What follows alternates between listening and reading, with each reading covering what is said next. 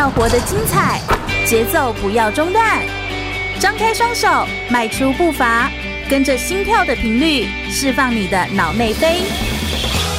我是全玉，每周日下午一点，空中全运会，运动零极限。全国广播 FM 一零六空中全运会，我是全玉，每周日的下午一点到三点，在空中给你轻松好玩的运动讯息，还有体育圈内的大小事情。Hello，大家好，又来到了空中全运会的节目现场，我是全玉。我们每个礼拜天的下午就是来跟大家分享一个跟体育有关的议题，或者是邀请运动选手来到节目现场，跟大家分享他的生命故事哦。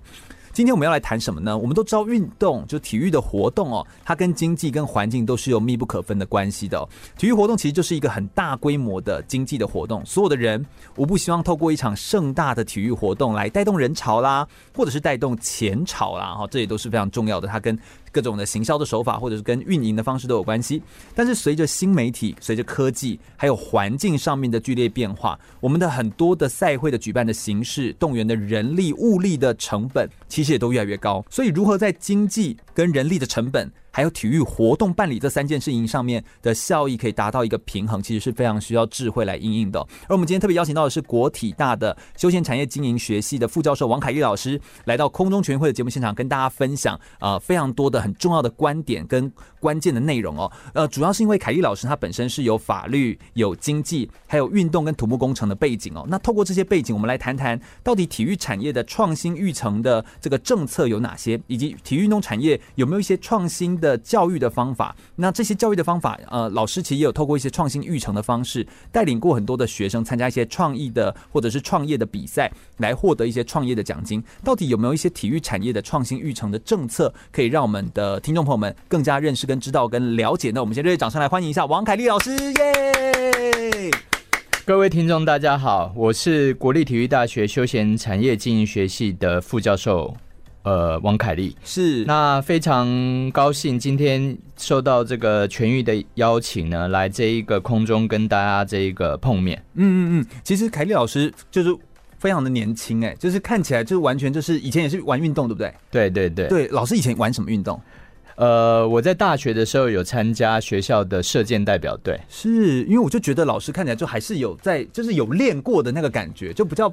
因为有时候我们听到名字哦，副教授、教授，我们就觉得，嗯，那应该就是一个，就是有点身形了哈，有点中年了的那种感觉。但是老师你就看起来就是比较像是，好像还还蛮 active，就是很有在动，然后或者是很有在玩的。除了这个，还有玩些什么吗？最近是是自己有一些运动。最近就基本上就是呃，在健身房踩踩飞轮啊、游泳啊，做一些基本的这一些维持。对对，维持。嗯，其实我们今天就是要跟呃，请老师来跟我们谈谈，因为老师其实有参与过呃这个体育的一些政策的改革跟推动法案的拟定嘛，就是有一个叫做《运动产业发展条例》，好像当时老师是有参与其中的，是吗？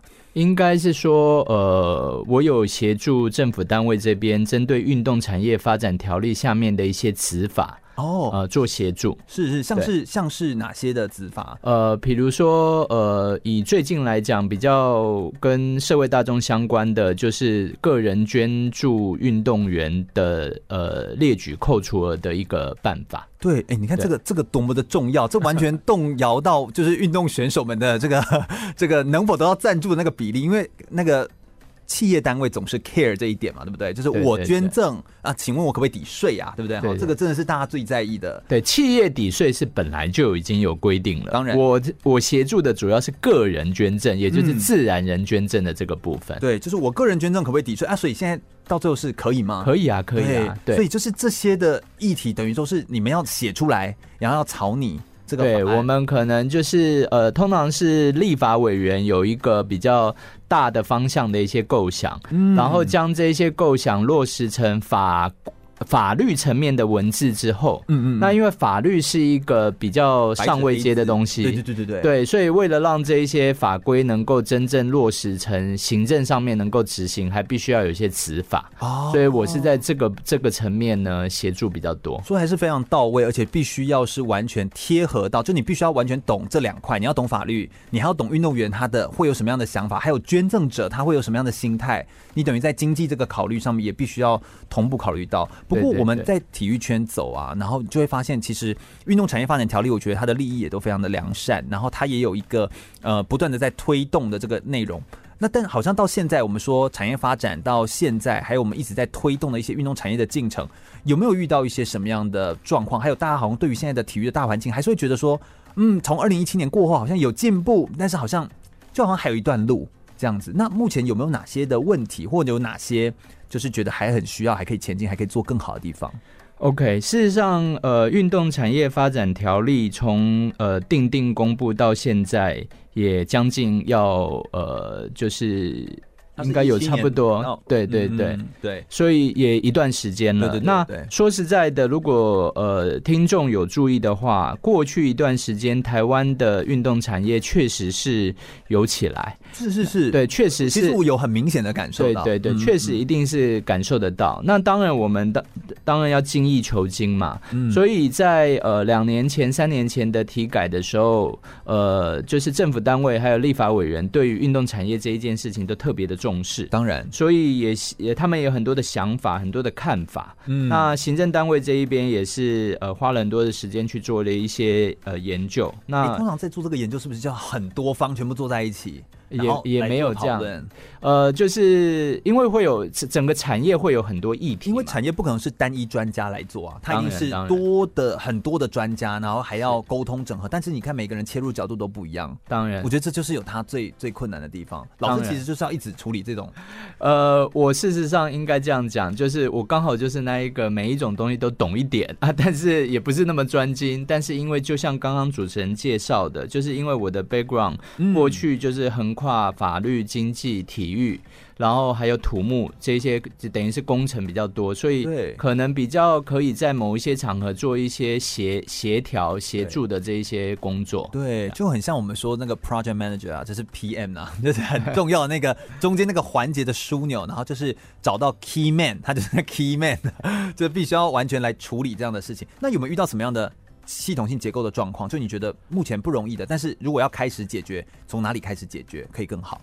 呃，我不敢讲说是不是系统性，因为这一个问题就非常大。但是呃，这样讲好了，事实上不只是呃体育啦，我相信就是一些跟公共利益比较深的一些产业，比如说教育产业，对这一些东西都有类似的问题，就是。嗯我们台湾过去就是一些比较不赚钱的这一些产业的部分，比如说艺术啊、文化啦 这一些东西。对，当时呃，我们觉得它很重要，要发展。对，但是我们跳步跳得很快，就会觉得说，那你政府应该要帮忙啊，帮忙啊，补助啊，对对，补助啊，给钱。所以，对对对，所以的确，刚刚呃主持人已经点出来了，就是说，在我们第一阶段的这一个呃运动产业的呃过去这六七年里面，对，的确。整个呃，就是政府的失力点，主要就是在补助啊、奖励啊、嗯、这一个部分。但是我们有效吗？有效吗？当然还是有效啊！就是说奖金越来越高啊，然后给的奖励办法方法就是内容越来越多啊。对，就是。呃，因为它账面上都看得到的东西嘛，对不对？对对对，因为这样讲好了，就是说，如果有念经济学的话，那我们呃，比如说我们常常讲凯因斯学派，他就觉得说，哦，今天因为社会大众不了解运动的重要，所以所以呢，为了让大家知道运动的重要，因此我们政府就花了很多的钱去盖了很多国民运动中心啊，嗯，然后国民运动中心大家就是哎，附近有这些场馆设施，就会去体验，然后就去体验。对，那体验之后知道运动的重要，然后知道运动的乐趣，他接下来就会呃，就是继续可能养成一些运动习惯，这就是一个非常有名的例子嘛。对，但非常理想的一个状态。对，非常理想的状况。嗯，那现在的情况就是说，可是我们也很担心说，民众就一直觉得说，哎，所有的这一些不管是运动中心，或是运动游程，或是一些呃运动观赛，所有的东西都要靠政府补助啊。万一政府不补助，我就不去了，这不是反而弄巧成拙了吗？嗯嗯，所以在去都变成捡便宜的才去，或者是说。呃，不用钱的才去，对，那就变得没办法，永远没办法养成一个民众有办法付费，或者是民众有办法自发性的来完成一件事情。对对对，过去的过去这六七年的做法比较偏重在就是呃，就是民众不花钱在运动产业，那我政府来帮你花哦。这个东西就是我们讲的凯恩斯学派的基本的看法。嗯，但是未来的时候，我们希望就是不要只是这样子，我们希望呃能够有陈述效果，所以我们希望能够带动民间自己的一些消费和投入。嗯，那这也是接下来几年修法里面很重要的一个部分。所以我们刚刚讲说个人捐助这一个这一个就是。一个有名的例子，就是我们希望民众也呃支持运动，他呃支持一些呃知名的运动员，那他也能够就是透过这样的一个制度的设计，真的拿出钱来，然后帮助这个运动员，然后我们给予抵税，对不对？给予抵税，就希望这一个资源来自于民间更多，不要都是靠政府单位。是，所以这就是一个很好的开始，也是一个很好的起头，这样子哦。那老师还有用哪些方法来达到一些创新？因为我们今天的主题会谈运动产业的创新育成策略，好像你也有把呃，就是一些运动的一些内容发展出一些它的创新的模式。好像在台湾这样子的一个小小的国家，就是我们的国家就是一个海岛型的国家，我们适合发展这些，譬如说哪哪类的运动吗？或者说是我们应该怎么样来更能够把运动真的变成一个产业呢？好像我们目前好像运动比较偏教育吧，对不对？我们现在会觉得这就比较偏教育派，然后就是一个教他一些观念，跟呃给他一个很好的奥林匹克精神，但是他有办法变产业吗？呃，我觉得这个是严格说起来，它应该是不冲突的。但是就如同我刚刚讲的，过去我们台湾因为认为说哦，教育是百年大计，嗯，所以就认为就是政府要投入。是，而且在我们过去，我我已经强调过，不只是体育，就是整个教育。我举一个例子来讲好了，我们过去教育不太允许，呃，学校的老师去赚钱哦。对不对？就是学校的老师如果写教科书的话，我记得在我念高中那一段时间是不行的。对，因为你对会被阻止的。对，那你你也不能够到外面去补习班去教学。我记得我们那个时候的，对对对，会赚太多，不行。对对对，所以所以所以我们的整个法规制度里面是把这一个学校的老师当做是公务人员，对，所以不鼓励他们去赚钱。是，那不鼓励他们赚钱，当然就很难有创新嘛。对，因为他没有诱因去，只能够领你给他的固定薪水。对，所以如果是这样子的话，那你可想而知，整个教育产业就有一点死气沉沉啊。嗯嗯，就是他所有的经费来源都是靠政府。对，可是这个情况在这几年已经慢慢改了嘛。我们可以看到，台湾因为有一些实验三法、实验学校的三法，对，然后也慢慢的就是自学共学。这一些开放了，事实上都带进了很多对于教育关注的人，用呃自己的资源、民间的资源投入这个产业，投入，嗯，而且事实上，像在在。呃，欧美国家教育是一个很大的产业啊，是是，是。很大的产业，不只是呃，不要讲那一些常春藤名校的收费或各方面多少了，那他们很多的呃中小学老师，嗯，他花了心思在准备一些教案，他甚至将这一些教案转化成一些专利的教材，欸、然后授权别人去使用，对。对，可是这样子的一个。呃，一个习惯，事实上过去在台湾一直没有被启动，嗯，不过现在就等于才刚开始，对，现在等于是才刚开始，哦哦哦，是是是，所以等于说是。是有办法的，然后但是只是说目前才刚开始，可能还没有那么明显，但是它已经在启动了这样子。我想我们等一下接下来聊聊这么多的这个运动产业的创新育成的策政策跟策略的方法，有哪些面向可以帮助我们运动产业可以走得更好？那以及小岛台湾，我们这个台湾岛，我们到底有什么样的方式来发展？有没有一些更创新的方法来发展体育，可以让我们？呃，产业可以走得更好，而这些育成的策略也可以把教育这件事情，或者是呃带动整个的风气来说，可以同步都带动得起来呢。休息一下，马上再回来哟。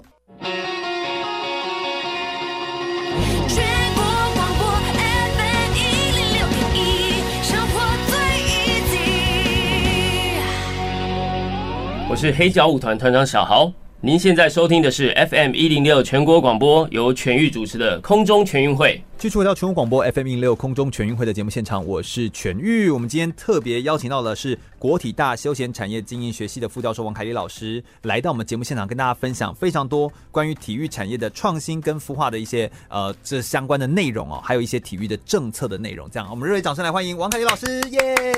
谢谢主持人，我是国立体育大学休闲产业经营学系的老师王凯丽。是，呃，老师，我们今天一定要来问一下，因为老师有参加过呃这个运动。产业发展条例的子法的一些制定，那同时哦，我最想要问的问题就是，今天有一个这个同时跨这么多领域的人，就是既是有经济、法律、运动，然后有土木工程的专长的人来到现场，我们今天要问一下，说台湾这样小小的一个国家，我们要怎么样可以让体育被看见的可能性要变高？是不是就需要一些创新的方法？那运用创新的创意。或者是一些科技的方法来帮助运动产业更好。老师可以帮我们举一些例子，就是任何的例子其实都可以给我们听众们听一些实例。好，嗯，呃。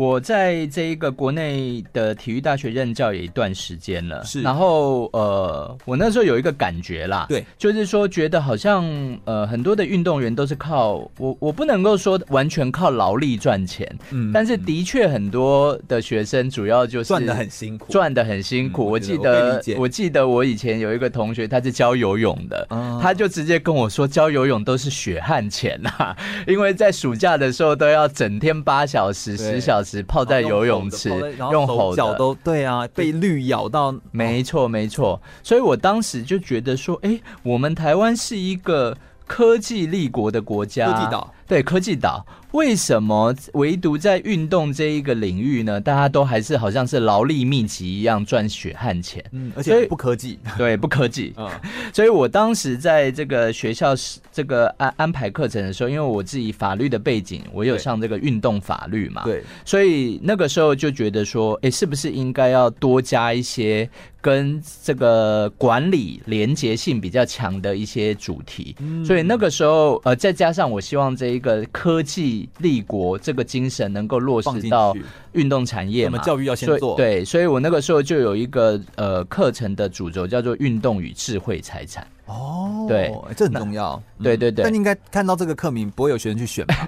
应该是非常非常的硬，对，很硬吧？我觉得很难呢。有有哪个学生会举举手说，我主动要来选运动与 专利什么智慧财产权？那听到都觉得说啊，这个如果可以不选的话，就不选吧，对不对？没错，对，教的很好玩。呃，我可能会多举一些实例，嗯，让学生了解这一件事情。对对，然后老师，你还有运动的，就是创。新创业对，没错没错。那我讲这个东西，就是说，因为我也很强调要有实力去搭配，要不然，呃，体育背景的学生是真的都听不懂。对，所以当时在教这个智慧财产的时候，我们一般讲智慧财产就是商标啊、著作权啊、专利。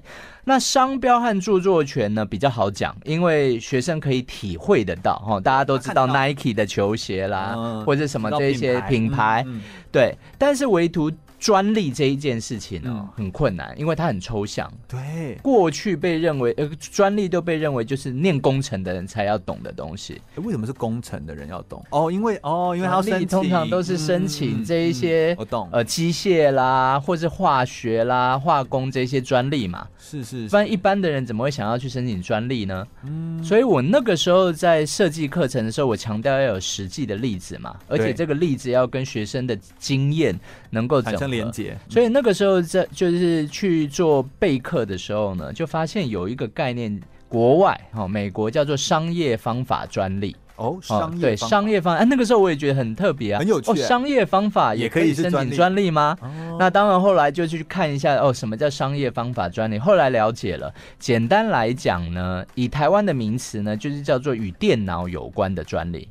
简单来讲，就是资讯科学的专利，就是把资讯的东西结合到商业的运作，这个概念是可以申请专利的。哦，对，所以你有点换了一个形式去呈现它的话，就可以申请一个专利。对，因为专利它要求的是要用技术性的方式嘛。嗯，那呃过呃，这个当然是一个很法学的东西，我我们就。不要讲太细了，但是有一种看法认为说，我透过电脑的这一些运算，对，去达到的商业模式是可以申请专利的。呃，以现在来讲，听众可能会比较常听到的就是金融科技啊。对对，金融科技事实上有很多的专利的。譬如我发明一个 APP，类似这样吗？那呃，但它也都只在软软体内啊。对，呃，我我举一个例子好了，比如说今天我要去呃呃信用卡的红利去折抵这个消费。嗯对，那这件事情，这一件事情是不是要透过资讯系统？对，要才能够做得到。对，那这一个资讯系统是可以申请专利的哦。所以你就可以想象，其实我们生活当中各种行为都可以申请专利啊，很多。对对对，所以这个就叫商业方法。对，这个叫商业方法专利。哦。那当时有这个想法之后，我就想说，哎，有没有办法将我们这个就是运动情境的哪种商业方法也尝试的去申请专利呢？好像可以，好像可以，好像可以吗？一定很多种，就感觉起来好像可以是一个厉害的跑者。然后我在跑步的时候，我的动作姿态，然后可以影响到鞋子，影响到衣服，影响到什么东西？好像他测出来的某个东西，好像也可以是个专利，感觉啦，感觉听起来。对，主持人已经讲的很接近了。当时我们也是呃往这个方向去方向去想的。那那个会可以结合专场啊，对，结合专场嘛，结合专长。那当然，这一种什么球鞋的结球鞋的结构设计啦，或是一些运动营养补给品的这些东西，我是觉得跟运动员的专业还是离得很远。就是是是是，对对对。所以我们那时候就是想的，因为我的学生主要是念管理的嘛，对对，我希望能够从一个他们能够认知到的问题开始讲。对对。所以那个时候呢，我就想说。呃，我们运动的管理的目的就是要让大家觉得运动有趣嘛。嗯，所以运动有趣的来源是什么？来源运动有趣的来源是那个时候当然有人一起玩呢、啊呃，有人一起玩啊，然后或是有一些好有有美女啊陪伴啊，对，不可以看到自己的成效啊，没错没错，就是一些可评量的东西嘛。对，那主持人你已经点出来了嘛，找人一起玩，或是看到运动成效，用现在哈、哦，我们现在已经有很多的穿戴式装置了，手表啊，对，手表都会收集一些数据嘛。对，所以那个时候我们就在想说，哎，有没有办法透过这一些数据的收集、处理、利用呢，然后把它转换成一个商业方法。哎，好像听起来就是听起来是可以的、啊。对对对，对所以当时就但这件事情应该已经有人做了吧？如果要是专利，它不是应该要是新的、独一无二的，或者是呃一个创建的？是啊，对吧？是是是。所以当时呃，我我刚刚讲这个概念。的发想当时是在二零一二年一一一三年时候的事，对，还没有那么流行，还没有那么流行。哦、当时所谓的穿戴式装置根本就还没有真的开始，对。所以当时的时空背景是已经有预期会有这样子的一个东西，呃，技术产生。嗯嗯，嗯。那技术是念理工科。念资讯科学的人的事情，当时我想的只是说怎么样跟运动做结合，没错。所以那个时候我就想说，哎、欸，那我们可不可以透过一些资讯科技的方法，帮嗯呃一个运动选手找到跟他实力接近的人，一起来 play。对。那当时这个想法的呃 idea 是从呃就是。网络游戏来的，我想大家一定都会去玩网络游戏嘛。对，那网络游戏本来就是他在帮你组队配对，除非你是自己人。如果你是随便 join 进去，你要组组队的时候，本来就会有一个演算法帮你去找到跟你实力接近的人。对，所以我们当时想的就是说，那既然当时已经开始红的这一些穿戴装置，也会收集一些呃。身体数据、呃、身体数据，或是运动表现数据的话，那我们是不是可以有一个系统？然后收集这些数据，然后给出建议，就是说，哎、嗯，你可以找谁来跟你？我可以找这个全玉来跟我一起去跑步，嗯、或是一起去打网球，嗯、而不是找另外一个呃，这个周天成。周天成跟我实力差太多了，嗯、他球发过来，我根本就是一直捡球，就没有不有趣。嗯、所以当时是这样的一个想法，嗯、然后就自我自己真的跳下去申请专利。哦，老师你自己真的亲身先做一次，对。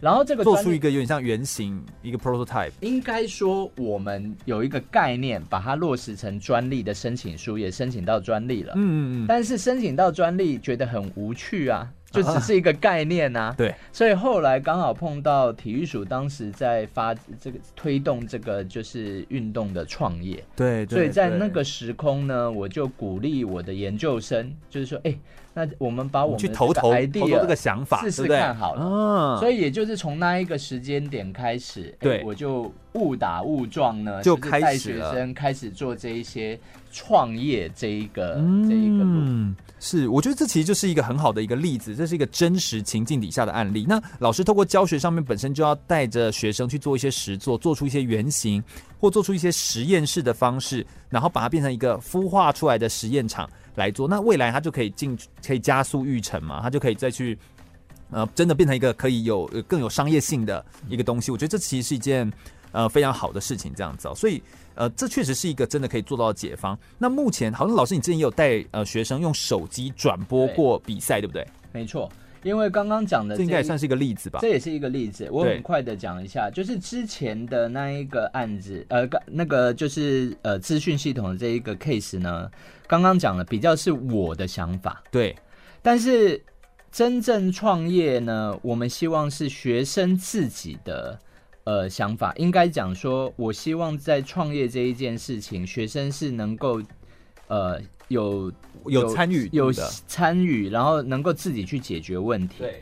然后在在那一个时间点呢，呃，刚好也大概是二零一四一五年那时候的事情，有几个新闻蹦出来，就是说大家呃网民们在抱怨说。呃，怎么政府都不去转播女生的篮球赛？啊、有有有怎么都不去转播乙组的篮球赛？或者是这些比赛难道就是不重要吗？然后有很多的批判嘛。对对对，对。那以我在管理学院任教，我不鼓励同学只是批判，不是不能批判。我希望同学在批判。的同时，或者之前，能够想想说，那到底要怎么解决？因为怎么解决？是简单的啊。对，批判简单，嗯，但是怎么解决才是重点。对，所以那个时候学生跟我抱怨这一件事情的时候，我就想说，那你们觉得要怎么解决？我们为什么不自己做做看？所以那个时候就透过这样的一个机缘呢，引导学生说，哎，那我们就用手机去播播看啊。就用手机，当时都已经可以摄影、录影了。对，而且手机全部人都有，每个人都有，每一个人都有嘛？随手拿出来就有。最简单的，你就可以自己去播啦。对对对，对对对。然后那个时候，学生就会想说：“哎，可是播球赛需要应该要专业，要导播机，对，是导播机要切换嘛。”然后我那个时候就想说，那有没有什么样的软体可以试试看呢？所以那个时候我就我们就想到说，那用视讯会议软体好了嘛。哦，视讯会议软体不是就是就是大家在不同的地方就可以可以可以那个同步的去讨论吗？对，所以我们当时就试验性的带学生用视讯会议软体去转播球赛。我还记得当时就是一组同学在比赛场转播球赛，另外一大组同学在另外一边看这个球赛，然后就请他们呢，就针对这个东西给予回馈，给给予一个回馈啊。当我记得当时学生就觉得啊，老师太炫了，原来视讯会议软体也可以转播球赛。其实我觉得老师，你不是在教一个一个什么东西而已，就是一个知识点。你是在教他怎么处理一个问题，面对一个问题，然后跟创造一个新的方法去解决问题的一个历程。就它是一个，就你像我们说的探究与实作啊，就是你必须是知道发现问题，然后之后你怎么样去解决它，然后怎么样去呃，真的去真的去让这件事情变得更好。对，我觉得这个其实是一个很重要的一个学习过程。或许我们说的这些。真正的解方其实都在我们每个人的身上都可以去做得到，那只是我们可不可以把这些的呃真实的这些例子，用更有创意的方法想法去结合，那这样子体育的产业未来才比较能够更普及，或者是让帮助到更多人，然后也可以推动得更好。这样，我觉得老师刚刚也点出了几个非常非常重要的核心的概念。我们再稍微休息一下，我们等下回来来聊聊，在运动产业发展当中，到底是应该要平均的分配资源，还是应该要集中资源来做创造？那到底在资源的分配面上，上老师有什么样的专业上面的建议哦？稍微休息一下，马上再回来哟。全国广播 FM 一零六点一，生活最 easy。我是二零一八韩国平昌冬季奥运台湾代表选手连德安。你现在收听的是 FM 一零六全国广播，由全运主持的空中全运会。继续回到全国广播 FM 一零六空中全运会的节目现场，我是全玉。我们今天邀请到的是国体大的休闲产业经营学系的副教授王凯丽老师，来到我们节目现场，跟大家分享体育产业的创新与育成的政策哦。那在谈这些创新与育成的政策，我们刚刚提到了，其实。学校像是一个实验场，他在教育孩子说应该要怎么样面对真实情境的问题，然后去拥有主动解决问题的习惯。这些事情其实是非常重要的一件事。但是我觉得，呃，学生在学校是一个受到一个你知道他是可以实验、可以保护的一个空间。但他出到社会之后，他一定会面临到一些嗯、真实的情境的问题。像我觉得，我就搜集了一些大家听众们会问的，或者是体育产业的人士很常提出来的问题，就大家很常说啊，他都说。哎，运动项目这么多，那运动产业的未来发展呢、就是到底应该怎么分配资源？还到底是要分配呢，还是是要集中资源呢？到底是要齐同式的平等，还是要雨露均沾呢？就是到底应该要怎么做？那政府分配怎么做？或者说是我们资源应该要怎么摆放呢？哎，老师，你对于这个问题，你有什么样的想法？我觉得主持人问这个问题，哈，不管是在哪一个产业或是哪一个领域呢，都是一个很重要的问题。对，所以以前我们念经济学的时候，就有讲说，这个效率和平等哦，是一个 big trade off，是一个大取舍。对，就是这样的一个情况。对，那主持人刚刚也点到了，就是说，的确，就是国内的体育界是很习惯，就是说习惯这样问，很习惯哪里？对。那我觉得这是一个背景啦，这个背景就是说，呃，大部分过去国内的这一些呃体育赛事呢，大部分办这些赛事，您想想看，这些什么全中全大运、全中运、全国运啊，嗯嗯，谁出钱办的？政府啊，都都是政府，对不对？对。那更别讲说很多各个不同单项协会每年办的这一些什么总统杯啊，或者怎么样，有相当大的成数呢，都是补助款来办的。没错，当然这几年已经有比较好了，这几年已经有要求，就是这些协会要自筹一些一些费用。然后呃，不能够都是靠政府补助。对，可是我必须要讲的，就是在过去的习惯，大家都还是难免说跟政府拿钱。嗯嗯。但是政府毕竟政府的钱毕竟是社会大众纳税钱，纳税的钱。嗯。所以政府在给这一些钱呢，它当然有一定的呃限制，对，就是必须必须要公开、透明、平等这一些东西。嗯嗯。所以。只要是这个东西讲白一点，它就是一个分饼的问题嘛。对，我告诉你，分饼哈就会让永远不公平，永远不公平。对对对对对，各分到大块一点点，弟弟分到小块一点点就可以吵起来。你以为孔融让梨这件事情真的会存在吗？对，比较不存在，对不对？才分它才变成故事嘛。孔融让梨的故事。分饼呢，就一定就是让人和人，呃，应该是说，就是不同的单位之间处于一种很竞争很。它是竞争，而且是冲突。我们应该讲说冲突，冲突。但是就是因为这样子，才会觉得这是问题。但是如果你从产业的角度，从从这个市场的角度呢，事实上这个问题并不是这么重要，或者问题并不存在。但是或者是它不存在，因为为什么呢？因为饼是可以创造出来的嘛。哎，对耶，对。我们刚刚一直在想分饼的问题，但如果饼可以创造，我就多了一个饼。多了一块饼，对不对？对啊。哦，对耶，你就可以多一块饼啊。嗯，所以如果今天呃运动员或是运动产业里面的相关人士，他自己可以从市场创出饼，他干嘛那么在意政府给他多少钱呢？哦，对。所以我们如果现在会那么在意，反观来说，就是我们可能那个自己筹备经费或自己创造那个能力，其实就是还不够，还在。初期吃奶的阶段，就还在慢慢的正在长成。我我自己觉得，就是呃，没没有错，主持人讲的，就吃奶啊，或是依赖政府这一件事情，嗯、就是的确有这样子的一个现象。不过我自己从教学场域的观察呢，我觉得这是一个习惯的问题哦，习惯，因为他已经有能力了，但他习惯，对，就变成就变成，比如说。妈宝了，类似这样，有一点这样子的概念。Oh, okay. 对，因为我刚刚有提过，就是教育界过去大家都习惯就是拿政府的钱，嗯，就是似乎很怕说，如果政府不给钱，要叫他自己去筹钱的话，就会担心嘛，嗯、对，就会担心嘛。嗯、那体育是教育的一部分，过去这一种情况也比较明显一点点。那比如说，呃，比如说我们呃公立学校嘛，那公立学校总是会赋予会被政府赋予一些赋予一些任务。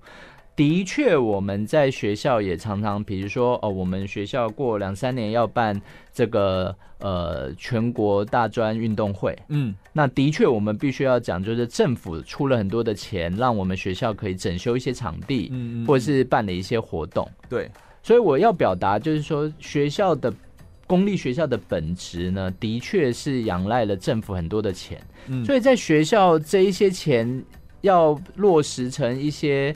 不管是受委托还是受补助这些计划的时候，学生执学生是协助执行的人嘛？嗯，学生常往往就是说，哦，那我把这些钱要怎么样子在呃有限的时间底下，不是有限的时间，在主计的这个 这个这个规范下，然后请购核销这些把它用掉。嗯，但是事实上这一些主计核销这一些东西呢，讲实在的。它并不是真正创造饼的过程，嗯，对，它是分配的过程啊。它是一个分配，而且是要呃，等于替政府把关，确保这一个分饼是公正透明所必要的事情。所以它事实上是政府的事，是是是。但是学生如果习惯了做这一件事情，那我去就不可能去创造饼。我很担心他们不知，他们忘掉了他们有能力去创造饼的。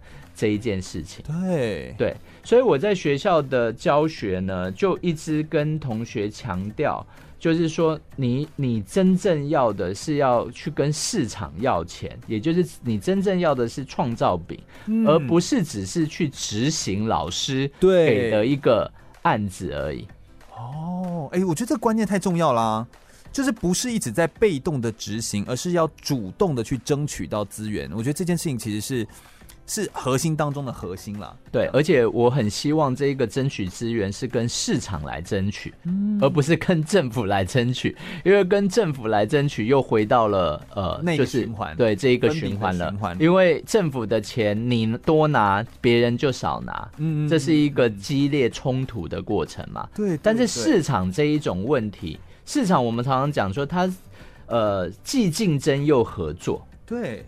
所以在市场上争取饼的过程中呢，你不是只有考虑你需要什么，你还要考虑给你钱的人他需要什么。对，你比较会站在别人的角度去思考，去思考，然后寻求大家一个呃最大公约数，创造出双赢这个过程。对，这个是一个习惯，是，就是那个是一个。竞合就是又是竞争又是合作对。的这个过程，这真的是一个真的是一个习惯。对，所以那我觉得了，我我有一个问题，就是那面对现在台湾的运动产业的状态，有没有什么可以在，譬如说夹缝中求生存，或者是面对我们现在这个状态，就是大家已经习惯性都是在这边分饼，或习惯性。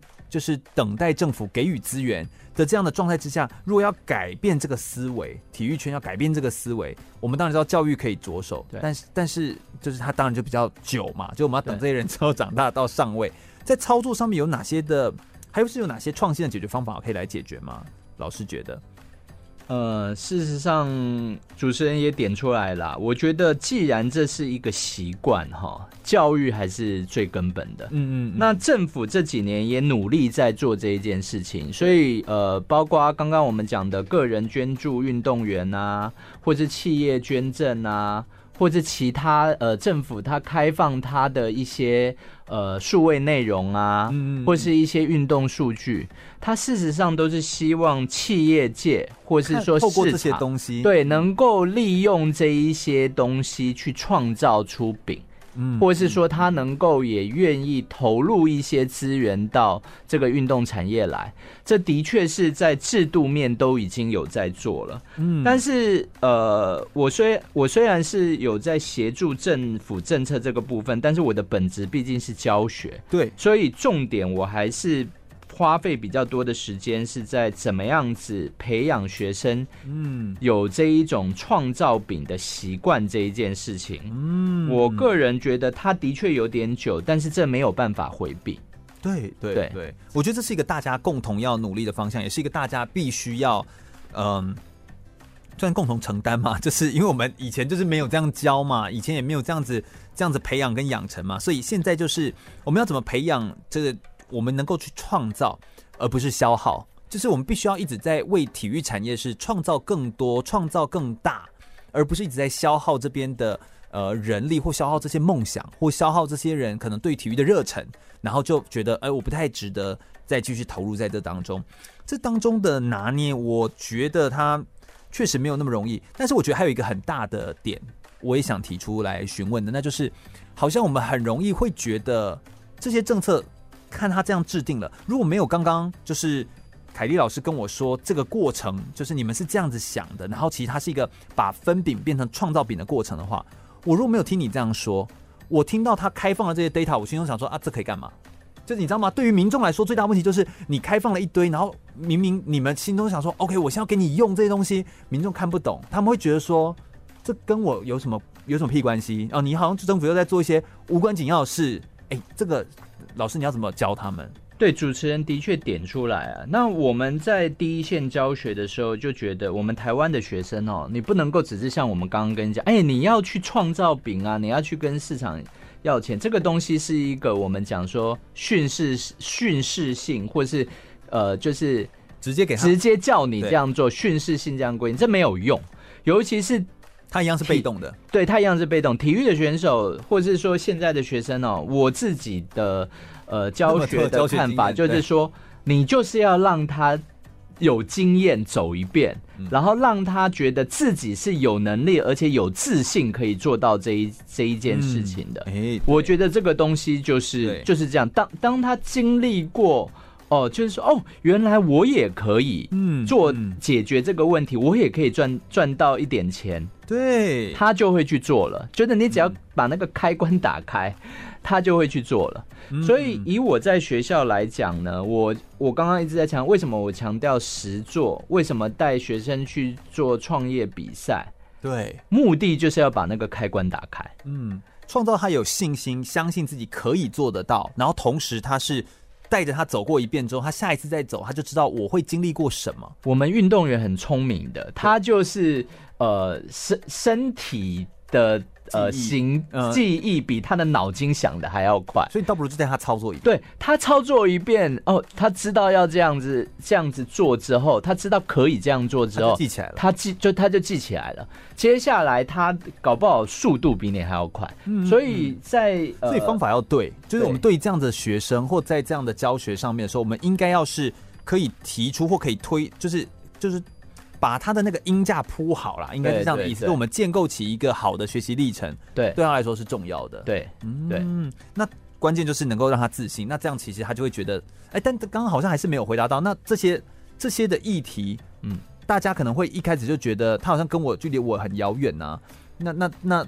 这个东西怎么办？这个当然是最困难的哦，就是最困难的，要怎么样子让学生就是呃去去去创造出这些想法？就是你你看看到一些不满的事情，这一件事情很简单，但是把这一些东西怎么样抽丝剥茧，然后呃定义出问题，然后进一步去解决它，这一件事情，呃，我觉得。不只是对学生吧，对很多人 来讲都是难的。是是是，而且这仿佛就是你要有一个新的眼光。我觉得这件事情真的很有意思，就是同样看到一件事情，有人看到是机会，但有人看到就是一个挑战，或看到就是一个阻碍。那你怎么样可以一直拥有这样的新的眼光，持续有这样的能量，然后去创造，而不是消耗？那我觉得你拥有一个主动去解决问题的习惯，这件事情培养在自己的身上，其实是一件。非常非常重要的事情，这个不管是在哪里，不不仅是体育哦，你应该在你的人生当中都会是非常受用的。非常感谢凯丽老师刚刚帮我们做的补充。我们等下还来聊聊，就是有一些创新的做法，并且还可以创造出一些呃有趣的活动，像是新现代五项。到底新现代五项到底是什么？然后当时又是怎么样创立出来的？凯丽老师他当时又是用什么样的想法思考出这样的新现代五项的运动，还可以让学生有所学习呢？我们等一下来聆听凯丽老师的故事哦，马上再回来。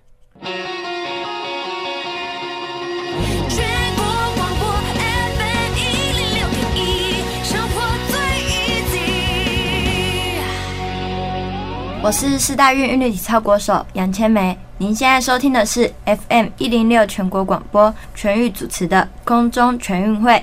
全国广播 FM 一零六空中全运会的节目现场，我是全玉。今天呢，我们第二个小时节目内容呢，一样邀请到的是国体大休闲产业经营系的副教授王凯丽老师来到我们节目现场，欢迎凯丽老师耶！主持人好，我是国体大的教授王凯丽。是呃，凯丽老师其实非常有趣哦，就是因为他本身是一个，我觉得我刚听你这样分享你的课程啊，还有你的这个教学内容，我觉得你就是一个。点子很多，然后因为你也跨了不同的领域，所以我觉得跨界的这种思维，好像让我们保持更多的弹性哦，可以在呃现在遇到这个产业，不管是处在困境，或者是存在处在产业的正要起飞各个阶段的时候，你都可以想到一些方法哦，然后来因应，然后来创造这样子，而不是消耗掉这边既有的资源。那我觉得有一个很重要的核心的问题，那就是结合科技跟创新的一个体育活动。在未来，我相信它一定是可以变成一个很好的一个产业，这样子。那凯丽老师，您好像之前有推动过一个东西，叫做新现代五项运动。为什么会推动新现代五项运动？当时好像也是站在一个嗯一个创造立场，或者是一个教育的立场，然后来创造这件事情。可不可以跟我们分享一下你创造这个新现代五项运动的一个过程？跟我们分享一下。好的，谢谢主持人。嗯，呃。当时为什么会有新现代五项运动这样的想法呢？事实上也是因为为了教学上面的。这个目的，嗯嗯嗯，怎么说？那呃，我刚刚也说过了，就是我希望学生能够有自信，而且能够体会到，就是他学的东西是有价的，对，而且真的可以协助他创造附加价值，嗯，而不是只是劳力性的。是这个是我们呃，在这个呃，身为这个国内这一些这一些休闲产业、运动产业里面的的教育者的的教育者很重要的一个部分。是是，但是我也看到了一些这个就是实际上的困境，就是我们这个休闲产业经营学系十几年前成立的时候，那时候科系不是很多，当然，所以那个时候我们的学生有很多的机会去跟业界结合。嗯，的确，现在我们很多的校友也在国内各个领域有很好的发展，没错。可是这几年呢，因为就是哎，这个饼越来越大，对不对？体育产业越来越好，对，越来越好了。那越来越好，当然可想而知的，就吸引很多人就投入了嘛。对。但是呢，投入之后呢，就是呃。大家呃，如果找不到一个呃附加价值的创造点的时候，就开始竞争。对，那竞争他们想的就是 cost down，嗯，降低成本，想的都是同样的方法。对，都是 cost down。那 cost down 里面跟学校有什么关系？当然有关系。我们发，我们的确发现有很多的一呃一些，不管是运动事业还是单项协会，嗯，就会来我们学校。然后呢？对啊，他就是怎么样找志工啦，找工读生啦，来合作啦，希望跟学校用某种某些方式合作。我觉得这些都是好事，嗯，因为让我们的对有一些实务的经验，对，让我们学生真的有机会啊，直接到这个比赛场上去，或者怎么样地方去了解现实的状况是什么。没错，对。但是呢，我们发现一个情况，就是说。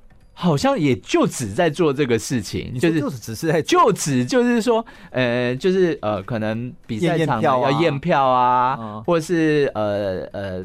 代代位啊，嗯，或是这一些事情，也就是说，他还是就像你刚刚说的，还是比较偏劳力，对，或者是还是比较偏就是付出时间，对，这样在做，而不是到决策面或者是更高的规划层面，是不是这样？虽然我们都是跟学生讲说，您在学校这个要有这个经验，有经验之后，未来毕业你才呃才不是完全一张白纸，人家业界才会找你去嘛。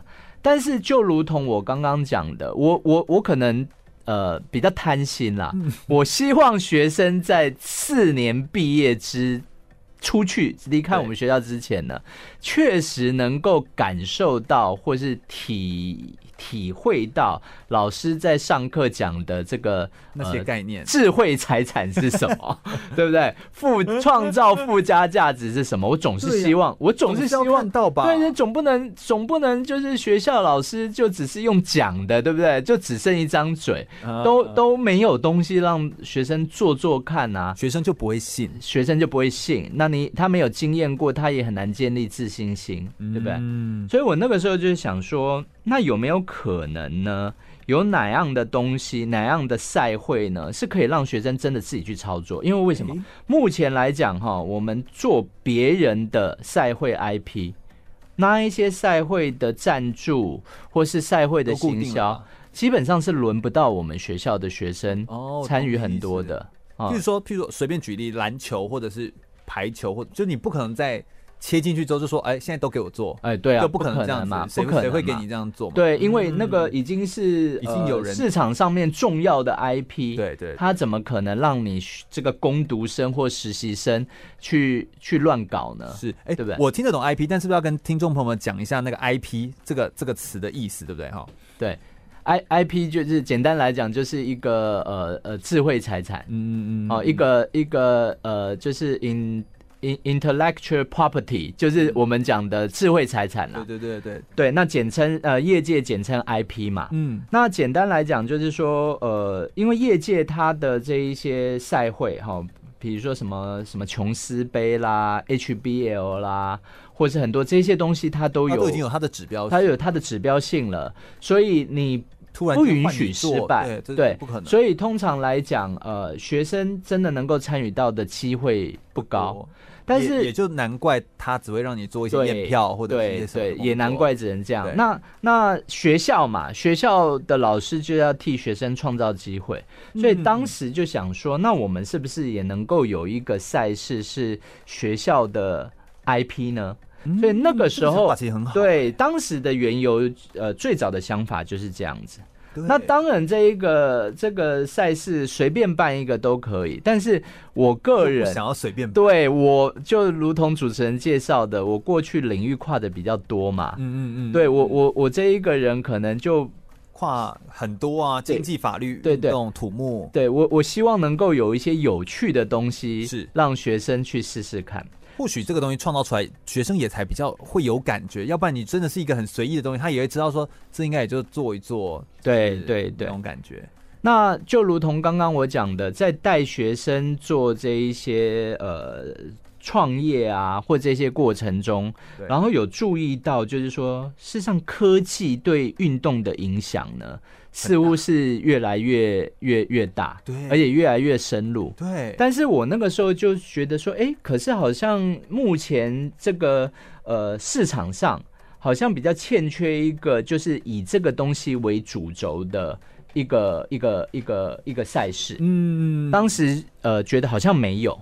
就是以完全以科技为主轴的运动项目，对，以科技为主轴的一个运动项目，电竞啊，就是就是如果电竞是一个发想，发想，电竞是一个发想，所以主持人讲没有错，当时就注意到，就是说，哎，那个时候就是呃，不管是政府还是呃网民们在争论电竞到底算不算运动，算不算运动的时候，那就如同。我我我最早在讲的，我不鼓励学生只是批判，我希望同学能够呃提出解决的方式。是，所以那个时候我就觉得，就是就是，如果与其跟你在那边争论说电竞是不是运动，我可不可以创造一个很运动的电竞？对，很运动的电竞，这是创造另外一件事情。对，当时有这样的想法。那当时有一个有一个有一个新闻引起我的注意，就是有人就批评电竞的选手说：“啊，电竞选手怎么会是选手？他那边动动手指就说是运动吗？”哦，然后当时电竞呃的这一个领域的一些呃公行销公司也跳出来说，没有啊，我们电竞选手也是需要体力的，也要有体力的，所以那个呃就是我们在训练技能之余呢，也是要去做体能训练，比如说跑步啊、踩飞轮啊。那我当时脑筋就想说，那不如就让他们比比看吧，就比飞轮，就比飞轮啊，就类似这样子，就是类似当时的想法就讲啊，那那你。你觉得你不是只是会打电竞，你还有体能，那我们就来让你更体能一点，对啊，对吧？就就就来玩玩看嘛。当时就是，哦哦、当时就是一个这样子的发想，嗯，然后刚好也是一个机缘，因为过去我们国体大呢，跟这个呃呃运动彩券这一边东西也是我们教学的内容的一部分。对，我当时就想说，那学运动管理会去教一些赛事的评论和赛事的预测。对，那这一件事情也可以比啊，竞赛。对啊，因为以前、哦、以前我念这个经济大学念经济系的时候，有去修证券投资分析嘛？那其实就是一种预测，它事实上就是预测。我们整个学期的课都在预测，都是每一个礼拜都要去预测哪一张股票怎么样怎么样。对哦，哦。所以期末成绩就是你预测错误就没错没错。我们这是一个小组一个 team，然后就是 如果你预测到都错，每一个礼拜都有投资组合嘛，那到最后的绩效就是学期末老师给分的一个重要参考嘛。对，所以我当时就想说，那我们有没有可能将赛事预测这一件事情变成一个比赛，也变成一个比赛？啊？所以你注意到，就是我刚刚已经讲了，有电竞，对，有飞轮，对，有赛事预测，对，对不对？所以我那个时候就觉得说，哎，那那还需要什么呢？还需要什么呢？我那时候就想说，哎，你仔细去思考一下刚刚这一些比赛，哎，它事实上属性不太一样。对不对？飞轮不用讲了，就是体力嘛，嗯、对不对？体力、肌耐力、肌耐力嘛。嗯。那电竞大家也常常在那边讲说，哎，电竞它是训练选手的策略能力、嗯、团队合作能力、反应反应能力这一些。嗯。然后这个赛事预测呢，就好像这个呃下棋一样，打桥牌一样，是智力嘛。嗯嗯。所以我那个时候就觉得，哎，事实上这些比赛呢，看似没有关，它但是它都是互有，对，又互互补、互补、互补、互补。对。所以我那时候就觉得说，就让我想到我们在念体育史的时候，这个这个呃现代五项啊，对，或是像这些奥运本身，当时就重视这一种全能的概念。嗯嗯。所以我那时候就想说，哎，那我们可不可以将科技跟运动结合，而协助人们达到全能这一件事情作为一个诉求，然后将这个东西变成一个比赛？对，所以就把刚刚我说我希望学校能够有一个 IP 这一件事情就整合起来了。哦，其实其实我觉得听这个脉络是比什么都来的有价值。因为这才是一个真正思考的过程，对，对对，它是这样一步一步，然后缓缓的进展出来的东西。就是所有的想法，其实它是我们都会说它是一个慢速的叠加或慢速的积累，它不是一个突然间。弹一个手指就会跑出一个东西来，哪有哪有这种东西？运气好的话，也许、啊、好吧，好吧，好，这比打到被被雷打到的几率还低哈。反正就是，如果你是这样子做，那就慢慢的，后来再融合了竞技飞镖，它是一个专注力的代表，还有 VR 就是 VR 的运动，身体律动，就有身体律动，就有协调力的代表。对，所以就把这五个东西结合在一起，就变成新。现代五项运动，对，当时就是想说，既然是为了全能嘛，那大家都知道现代五项啊，对，所以取新现代五项的确也是一个也合理。呃，这个就是站在运动行销的角度，一个行销话题性非常有话题啊，而且我觉得对非常的非常的好。其实也跟那个古伯坦爵士，就是现代五现代的奥运的创始人哦，古伯坦先生他所说过的，就是优秀的运动员他必须是一个全能，他是一个平衡、平均发展每一项运动的一个人。所以如果你只单单锻炼某一个能力，其实你是会有点失衡的。所以我觉得新现代五项运动，它其实就是把它把这个刚刚说的智力。反应力、观察、专注力、爆发力啊、肌耐力这些东西，全部把它整合在一起，然后让未来的赛事活动不单只是在比体力，还有考验着选手的整体的能力，还有科技产品的应用跟之间的互动能力。我觉得这个其实就是一个非常完美的结合。我们刚刚听到老师举的这个例子，真的是一个非常棒的一个例子。我们再稍微休息一下，我们等下回来来跟大家继续聊聊关于运动产业。发展当中有没有一些创新的政策，以及一些创新的教育的方式？我马上再回来。全国广播 FM 一零六点一，生活最 easy，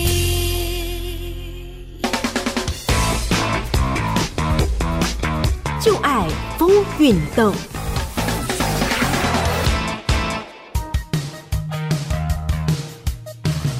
运动产业顾名思义，指的就是整个运动领域中包含的相关产业范畴。从选手的培养选拔、教练的教学指导、赛事的筹备安排、场地的管理租借、器材的研发制造、队伍的经营行销、资讯的整理传播等等，都可以算是运动产业的一部分。运动产业的目的之一，就是让运动从选手们之间的即兴竞技，提升成为更稳定长久的存在。举例来说，国际奥林匹克委员会就是运动产业界的重要指标。它透过制度化的设计，让运动赛事的举办时程与模式有所参考，也向世人保证四年一度的奥运筹办。运动产业中最著名的法规制度，应该就是国际奥委会定出的奥林匹克宪章了。不只对奥运赛事相关的组织运作、机构权责与行政管理有着明确规范，更点出运动是与生俱来的人权这样的核心理念。国际奥委会启发鼓舞了全世界的运动风气，提倡运动带来的快乐、友谊和和平，成为了运动产业界公认的权威组织。但从运动选手的角度来说，有了比赛还不够，竞赛队伍的营运、规划与宣传也一样重要。因此，相关的团队经营、品牌行销等人文行政与管理学层面的运动产业兴起，也让运动团队经纪人、运动投资业务等等专业领域有所发展。至于赛事资讯的播放，也发展出体育记者、体育主播、赛事评论家等多元的专业分工，甚至还有透过像是奥林匹克运动会等国际热门体育赛事所衍生出来的观光旅游产业。除了这些较为传统的项目与领域，运动产业也会随着运动项目的多元化以及新的创意思维和科技的进入而逐渐改变。像是电子竞技的风行，就对运动产业造成了很大的冲击。网络科技的发展也让赛事观众与赛场选手有了更多元的互动机制。至于近年来引发讨论的全人体育教育，更是从教育的角度来探讨运动与人的关系。运动产业的未来发展可以说是充满着无限的可能性。继续回到全国广播 FM 一六空中全运会的节目现场，我是全玉。我们今天非常开心邀请到的是王凯丽老师来到我们节目现场，跟大家分享在。体育运动产业当中的创新的育成的政策哦，以及有一些创新的教育的一些方法，我们好像在创立这个新现代五项运动的时候，你也有让学生真的去拉赞助或什么，对不对？对，这件事情好像也有，对不对？对对对。然后让他真的去提案，让他真的去去去创造，让他真的走一遭。对，带的学生直接去跟赞助厂商提案。对对。然后我觉得这个过程对学生来说，我相信一定是非常的珍贵的啦。然后结合实作，让大家变得非常有感觉哦。那我觉得刚听完这个历程，比直接听到一个结果来的更加重要。而新现代五项运动，它也真的是把运动的这个发展，呃，不但是结合了一个全人发展，然后锻炼他的各种的体能上面呢，或者是专注力或反应力或协调力上面的能力或智力之外呢，它同时还要运用科技的产品，跟让人跟科技之间产生互动，所以它真的是一个呃，我觉得创造出一个新的可能性这样子。那不过我现在要。来问另外一个角度问题，就是那说到底，到底台湾的这个体育产业到底缺的是什么？到底现在是缺钱吗？还是缺国际地位吗？缺高水准的能够跟国际接轨的人才吗？还是是缺企业的投入吗？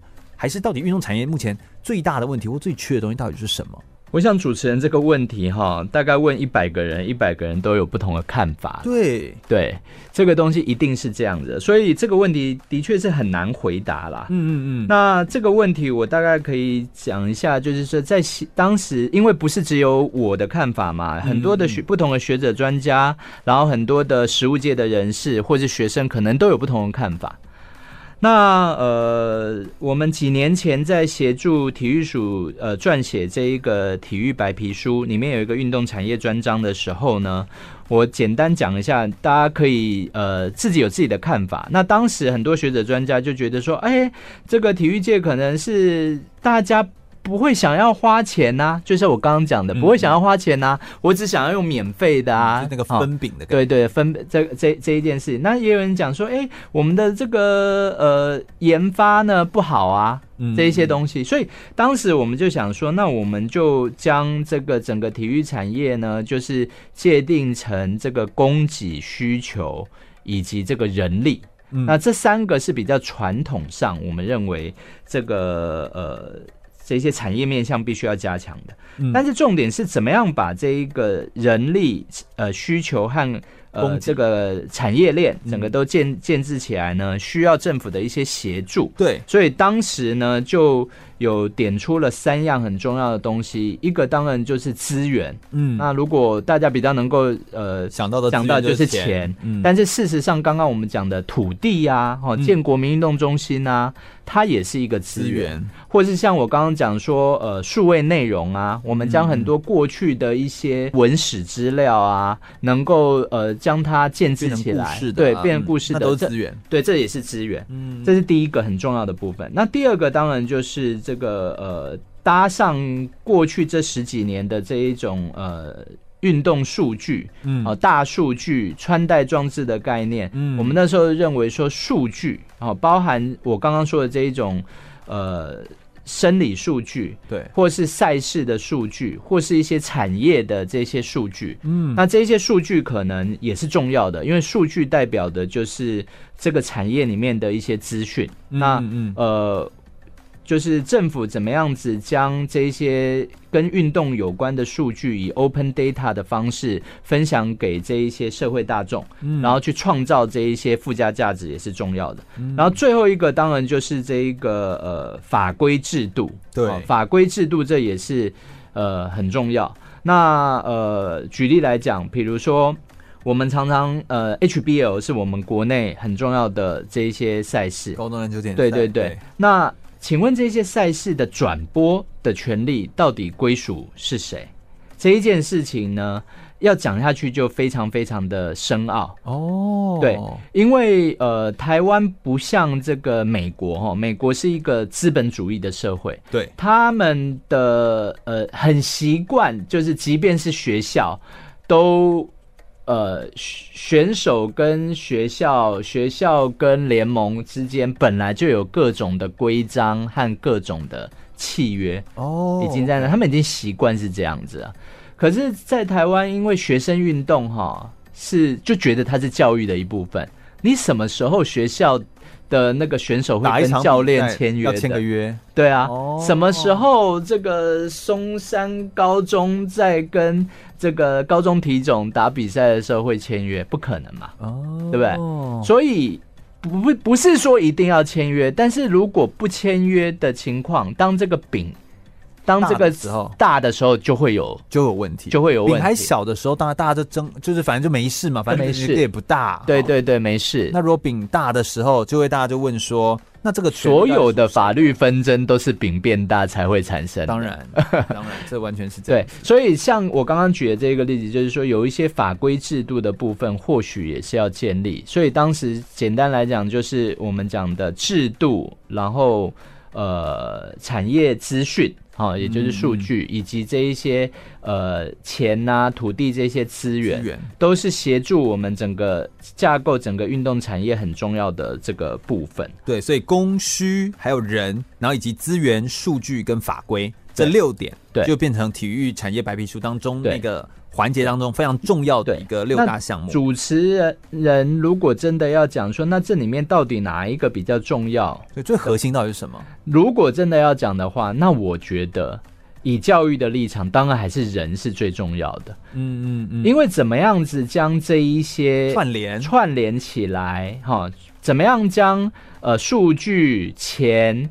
加以整合，对，然后创造出社呃社会大众所需要的产品，而且将它提供出来。哦，对，这一些东西的核心都需要人，都需要人，而且需要一个统筹的人。但到底是个什么样的人？就是什么样的人会在是台湾体育产业目前最需要的？就是他应该要是有什么样的？我也不知道。他如果我们更立体的去想他。他应该是有什么物理性、心心理性，或者是各种面向，就是或者是他的关系性上面，他到底是一个什么样特征的一个人？我觉得，有办法想象出他吗？对，我觉得一个时代需要怎么样的人？他跟那个时代真的那个跟那个时代有关系的。如果是农业社会的话，那当我就是需要身强体壮、对。苦干实干的人嘛，对，对不对？那如果是这个呃，就是一般服务业时代，我们需要的当然就是呃，这个对客户非常 nice、嗯、脾气好、EQ 好，嗯，这个的社交能力好的人。那台湾如果我们按照刚刚的脉络，如果我我当服务业还是非常重要的，但是如果我们希望将这一种科技创意这一些东西作为我们未来台湾运动产业发展的主轴，那这边需要的人，那无疑的就是一种可能敢冒险。然后敢创创新，而且有这一个呃科技应用、科技应用创意习惯的人，嗯，一定就是我们现在需要的人。是是是，哎，我觉得这样说其实就是，我觉得就非常的具体啊，就是我们是需要这样子类型的人。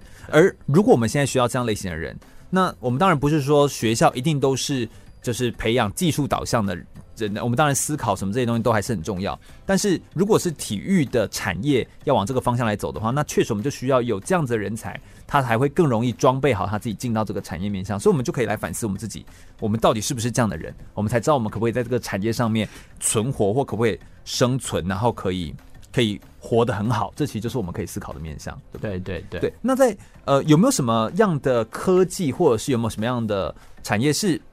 就是目前可能还没有被大家开发出来，但是其实却又深具潜力，可以跟体育来做结合的啊。像之前，就像老师你在一二年的时候，在就是穿戴装置还没那么流行的时候，你就发现，哎，或许这个真的是一个可以来走的走法。就是这些科技，我们应该要可以懂得从，因为可能是因为老师你有这样的敏感度，是因为你有跨领域，你跨了经济、跨了法律、跨了运动，还有土木，因为你知道这些的不同面向可能有什么样现在正在流行的方向，然后你可以把它用到体育上面来。那你就你现在来看的话，你会觉得现在又有什么东西在发展呢？或许未来体育应该可以再朝着这个方向来去走走看呢？我觉得不管是这一些机械。电机、资讯还是化工、化学，已经非常进步了哦、呃，已经非常进步了。所以举例来讲，我们根本就不用太体育的这些选手，或是运动管理相关科系的人，他并不是真的需要知道每一个技术的细节，是。他反而要的是一种呃。就是广泛的科普，他需要知道有这些东西。对，举例来讲，他不是他不一定真的需要去会去写程式，但是他总是要知道演算法或是 AI 的基本概念吧。哦，比如说。脸孔辨识是怎么辨识出来的？嗯嗯，这个东西不不一不不一定对深度学习它到底是什么？这些东西在我学校的课，我没有要求学生他他要要知道细节，可是用一个呃，他能够白话的把它讲出来这件事情，我觉得是必要的。而且它已经变成一个，比如很重要的普通常识，对，这已经是尝试。对，所以如果是如此，那。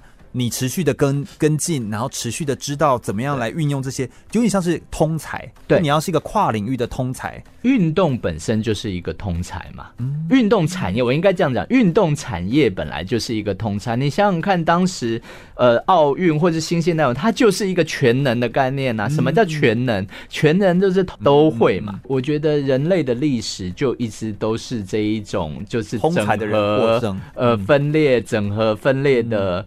的一个一个不断这样循环的这个过程啊，是是是是，所以学生要有的一个就是这一种整合的能力嘛。对，所以以我所任教的系所来举例好了，我们有运动管理的专业，有运动传播的专业，有这种休闲游戏户外的专业。对，那当时为什么去办这个新现代五项运动会呢？嗯，很简单，就是要学生整合起来。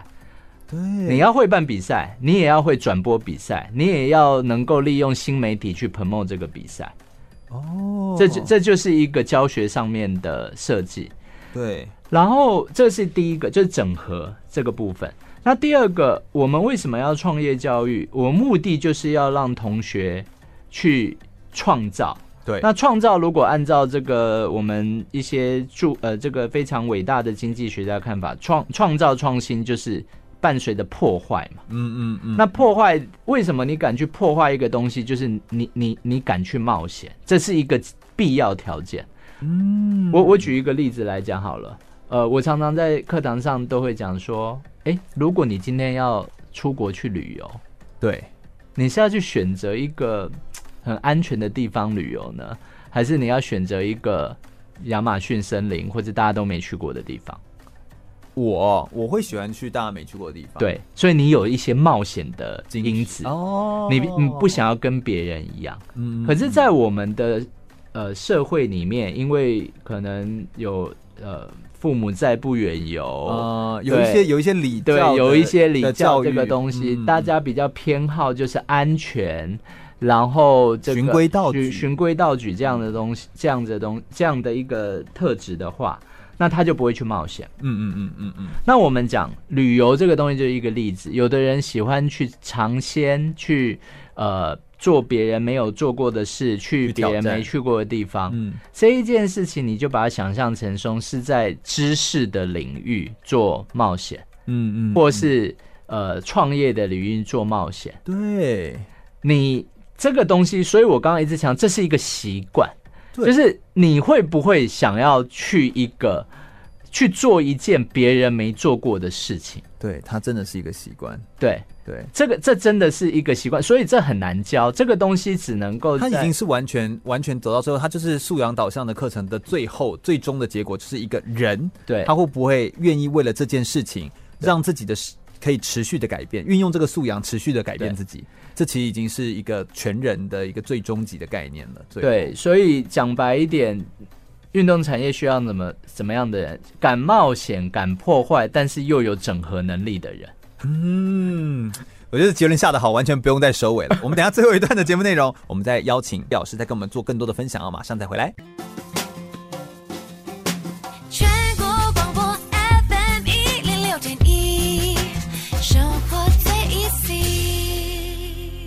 我是田径四百公尺跨栏国手陈杰，您现在收听的是 FM 一零六全国广播全域主持的空中全运会。继续回到全国广播 FM 一零六空中全运会的节目现场，我是全域。我们今天邀请到的是跨了非常多领域哦，经济、法律、运动以及土木工程专长的国体大的休闲产业经营学系的副教授王凯丽老师，来到我们节目现场，跟大家分享非常多的关于运动产业的创新跟育成的一些政策跟方案哦。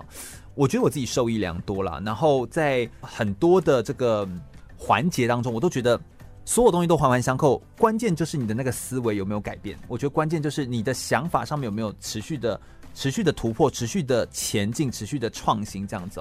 那我想要问一个问题，就是如果在未来的政策的方向上面，对于这个运动产业想要持续投入的人，他可以从什么地方开始投入来参与其中呢？或者是，或者是他应该是用什么样的角度来思考体育这个产业呢？可不可以请老师给我们一些最后的一个收尾的一个提点的这样？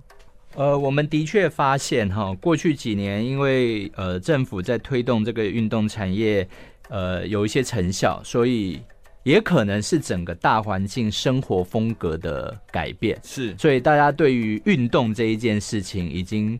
呃，觉得非常重要了。没错，对，不会应该没有什么疑义了。对，那所以也吸引很多人，大家就想要哎进入这个产业啊。嗯、所以这个从我们学校的这个招生的时候，特别是研究生这个 研究所这个阶段，我们就感受到。非常多人来报名。对，这这几年有这一种会计师、律师、医生都来考我们学校的这个。博士班啊，我的硕士班就是你可以理解到，就是说哦，已经吸引非常多人进入这个东西。嗯嗯嗯。所以如果真的要让一般社会大众，呃，要我回答，就是说要怎么样进入这个，我自己觉得，就从你自己对运动这一件事情喜欢的点以及热情的点切进去就可以了。哦。为什么会有这样的想法呢？因为在我的看法里面。没有一个东西真的就叫运动产业哦。为什么这样讲？因为你想想看，有的人是从健康的角度去看它的，对对对，所以它事实上也可以说是健康产业的一部分啊。对，那有的人是从运动彩券的角度去看它，呃，运动彩券，那运动彩券这一个部分，可能它就是一个金融，对不对？或财务金融，或是一些这个统计。那我要讲的就是，有的人从健康嘛，那有的人可能他是从这个呃，说说明就比赛、旅游呃比赛、哦、旅游、嗯，对不对？在在我们我们系上会有那种运动观光的课、运动赛事的课。严、格讲，它就是一个策展活动，嗯，它就是旅游。所以我们讲，它可能是会展的产业的一环，它可能是呃旅游产业的一环、嗯。因为像奥运这个东东这个东京要办奥运，是属于什么产业？对，它怎么都有啊，它就是一个城市行销啊。它就是一个城市行销，它就是一个旅游产业。嗯，那你也可以讲说，它那个运动，它是一个娱乐，嗯，对不对？嗯嗯。因为娱乐是什么？娱乐就是电视、电影、音乐哦，戏剧这些，就是呃电玩哦，就是这个电电玩哈、哦、game，这个就是娱乐。那某个层面来讲，它运动事实上也是娱乐产业里面非常重要的这一个一部分。对。所以这也就是他好像都对啊，对，怎么都是对。而且事实上，我们在协助体育署定定法规的时候，常常就碰到这个问题。你们还记得，就是在体育署之前。呃，可能一般听众不了解啦，以前叫体育委员会。对对对。那为什么叫委员会？通常一个政政府在设立一个呃行政单位，它是用委员会的时候，通常就意味着这一个事务呢，它可能会牵涉到多个行政部门，嗯，它跨跨部门的事务，它需要一个委员会。来做一个呃跨部会的这个协调的平台，没错，委员会。所以从这个角度来讲，运动产业它本来就是跟其他的产业都是有关的，对，都是有关的，都环环相扣。它是跨的，对。所以从这一个角度，我个人觉得，呃，就是一般的民众呢，不用太拘泥，就是说，哦，什么东西叫做运动产业？嗯，事实上，就从你自己本身的专业和兴趣。切进这一个产业，去想想看你你的专业或你的专长，或是你有兴趣的东西，怎么样可以让呃人们透过运动这一件事情，让生活变得更好这一件事情，从这个角度去想就好，其实就好了。对对对对，其实老师我知道你是站在这样的角度来做思考的，而且你是一个你也你也明白说这这个。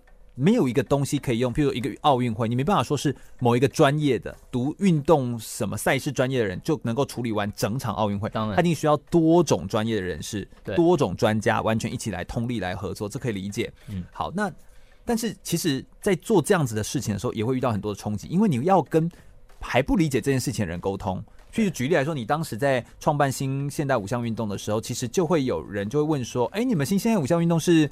是哪个协会办的？对，有没有没有这个没有这个协会，对不对？对。那他会用这样的逻辑，代表他是用什么样的逻辑在思考这件事情？这主要是因为过去运动的赛事，我们就拿这一个全世界最大的这个奥运来讲好了。嗯嗯嗯。他就是因为呃一百多年前，就是呃当时的呃古伯坦古伯坦伯爵，他重视全能人这一件事情，所以他。他也希望人人们能够呃不同国家的人能够透过一个共通的活动来串联这个这个世界的一个呃合作和平这样的一个概念，而创出这个比赛。那他当时创这个比赛下来之后，成立 IOC 就是这个国际奥林匹克委员会，对对，奥林匹克委员会。它就是一个商业模式，它就是希望怎么样子透过一个组织的建立，嗯，怎么样透过一个策展的方式，没错，能够达到他当时要宣导这个全能和世界和平的目的，对的一种一种一种方法，一种工具。嗯，可是这已经一百多年了，那这一百多年他做的非常好，所以大家就已经习惯了一个比赛。一个 officially 就是正式的比赛，至少在体育界里面都觉得说，哦，好像就要有一个什么样的单项协会来处理它，对，来来处理它。因为这个原因，我们的学生啊都很习惯的，就是就像刚刚主持人讲，会问这个问题，就是他是属于哪个？他哪个协会办？因为他就是用赛事的逻辑去想，对，用赛事的逻辑。嗯、这赛事的逻辑还有很有趣的，我记得，我记得当时在跟学生讨论这个新现代五项要怎么比的时候啊，就有一个点，就是呃，我们在比飞轮好了，嗯嗯，请问我们飞轮要比什么？速度啊，或者是比强度啊？对啊，应该就那些数据吧。那这个强度就就会碰到一个问题，就是说，嗯，那这个体型不一样的人，哦，他他的这一个呃，就是这样比起来会不会不公平？对，会不会不公平？哦、我们是不是要分量级？有没有？哦、要分量级这一件事情代表的就是公平嘛？对对对对对。那当然，公平在运动里面有它的必要性，因为就像我我们刚刚有提到的，如果实力悬殊的人不用比就已经知道结果，这个比赛就不好看了。嗯、所以的确公平性呃是重要的，是一个考虑。可是学生马上就会讲说：“老师，那。”那这样不公平啊，所以就不能这样做，他就不能这样比，或是等等这一些问题。那我那个我记得那时候我就问问学生一个问题，就是说，那请问公平为什么是比赛里面最重要最重要的事？因为别忘记，当时我们设计这一个现代舞像，是为了让学学生在这个呃办这个比赛的过程，学到一些行销，嗯，学到一些新媒体，学到一些运动传播，嗯，这些东西。所以我那个时候就呃，等于是指导学生说，难道我们不能够从娱乐的角度来思考这个事情吗？嗯，像做一个节目，做做一个节目啊，就好像现在很多一些。歌唱选秀节目，嗯，有很多个性，现在已经在唱歌了，而是唱一个秀，它就是一个秀，对不对？它就是一个秀。所以，当我今天比赛是从一个秀的角度去理解的话，那它就影响到我整个比赛的设计和比赛的流程。这很有趣，哎，对，而且这会完全不一样。你看这个东西视角，你会完全换一个换一个眼光。对，如果你现在遇到他，他还是要跟你争说不公平，这个要分量级。或什么？但我觉得 IOC 也有在做这个改变。譬如说青年奥运会，他在青年奥运会里面的变化，他会把呃，你是譬如说来的人分成，譬如说所所有来的国家，比如一百个国家，我们分成十三个队伍，那你代表你会跟别的国家要组队，然后一起来比赛，那他会让强的。就是这个项目强的国家跟弱的国家组合一队，比如有一点像生存游戏。对，然后你要组合成之后，看你可不可以完完成是某个任务。哎，这种玩法，你说它有没有公平？会不会不公平？当然会不公平啊！对，人都不一样，什么？但他的目的就不是这个，因为他的目的是要让呃促成国际之间友谊，他要目的是要让你可以更了解彼此各国的文化，它的目的是甚至是一种语言的训练，就是。大家都要用英文沟通，或者甚至你要想办法教会对方，这有一种领导的训练，是，就它的目的不一样。而这个确实是青年奥运会的很重要的一个教育的指标跟目标，就像就像老师现在在做的事一样。所以我觉得那就是换个观念，其实好像整件事情就变了。对，这些主持人讲的非常好，所以这也呼应了我刚刚讲的，就是当你不要再那么坚持运动产业这一件事情的时候，嗯、什么东西它都可以是。运动产业，对对，这纯粹只是你看这一件事情的角度和观点的这个问题而已。嗯，我觉得这件事情非常有趣。然后，当然我们现在呃，就是我觉得，如果你发现了运动产业它可以有那么多种的可能性的话，那你就是可以从任何角度去切入，然后就可以创造出属于你的，或者是属于你个人风格有那种独特性的。的的新的东西，对，这个很重要，因为我们的确在教学场域啦，我们有发现为什么大家这几年都喜欢运动啊这一些东西，因为它有个人风格，对对对对对，它可以让年轻人去秀，嗯，对，所以这就是我讲的，这是已经牵涉到生活形态的改变，对对对，所以我觉得它是一环扣着一环，然后而且它是一个，呃，你必须更包容，你必须要是呃打开你自己去接受这些可能性，就像老师刚刚在。节目当中跟我们分享说，你是要是一个能破坏但又能够重组的人，你是要一个能够打碎自己但又能够重新接受新的可能，然后去创造一个新的东西去结合的人。只有这样子的人，才能够在未来上面能够持续在运动产业或者是在这未来的生活上面可以持续往前进。因为你是一个会学习的人，你是一个会持续的创新的人。所以你才会变成未来要的人才这样子。那我们最后一点点的那时间，我们想要跟老师问一下说，说老师你在自己的个人的未来的规划上面，还有没有一些非常想推动的事情？尤其可能是运动产业，或者是你自己个人想要做的事情，还有没有一些你有趣的事情想要正在努力前进？然后你觉得这是好玩又可以值得创造的事情，有吗？还是老师你很多事情都玩的很开心？对啊，对啊，我就觉得老师讲的没有错。我觉得任何的事情事实上都可以玩啊。而且我就觉得老师一直都是用一种。就是开心，然后再创造一种心态，在在玩很多事情。没错，没错。嗯、事实上，就是一直一直在尝试各种不同的可能。嗯，那分享一个我们现在正在做的，呃，事实上不是什么新的东西，但是也是教学上面的一个一个东西，就是呃呃，因为我们观察到，就是呃，运动赛事。就呼应刚刚讲的，运动赛事如果是一个秀的话，对，是一个娱乐的话，一个节目，一个节目的话，嗯，运动场上面怎么样子让它变成一个秀，就是一个一个重点嘛。嗯，所以以我们需要哪些元素在运动场上？对，所以事实上这个东西大家都已经看，大家如果呃不是在比赛场，呃不是在电视上面看这一个比赛，而是到现场的话，那现场有什么？有会有很多摊位啊，会有 pin exchange 啊，会有交换 pin 啊，对，会有一些各种的。主主持人讲的是一个很很大的东西，我讲的是一场比赛，哦，一场比赛哦，它它有什么差？有什么差别？他可能会有中场的节目啊，哦，对不对？我懂你的意思。那常常会的表演会伴奏东西啊，对，或者是说呃，这个呃，或者是比比赛进球的时候有一些效果音啊，会有人来带动唱啊，或者这些。对对对对对。像一个棒球赛来说，就会有很多，会有啦啦队啊，对对对，然后会有人教你怎么用，会有发加油棒的。我我举一个，当然因为我现在我现在是在体育院校，我们就发现我们体过去体育院校的运动管理不教这个的。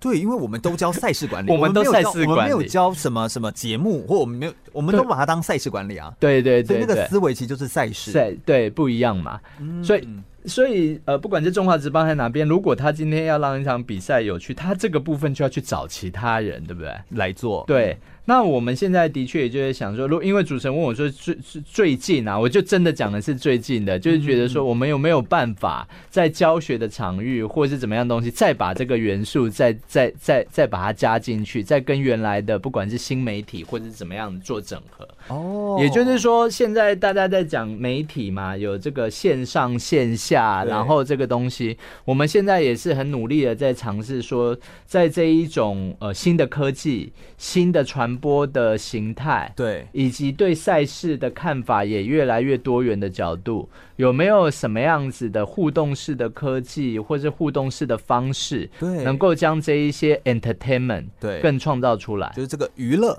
对，更创造出来。对，科技和娱乐的结合，不要讲科技跟运动的结合。对对对，科技跟娱乐的结合，这个会变成老师未来很想要专注的课题。对对对对，这其实是一个我觉得非常大，然后但我觉得非常有意义的一件事情。当你发现你的视角往上再提升一个层次的时候，你就会发现你看的东西跟你可以包容的广度就完全不一样了。当然，那我觉得这就是这就是其实我们在从一个产业的角度在看待一个这个运动的时候。截然不同的一个创新。如果大家喜欢空中全运会的节目内容的话，欢迎可以上脸书来搜寻“空中全运会”，注意“全”是一个草在安全的“全”哦。空中全运会，我们每周日的下午一点到三点在空中等你喽，拜拜。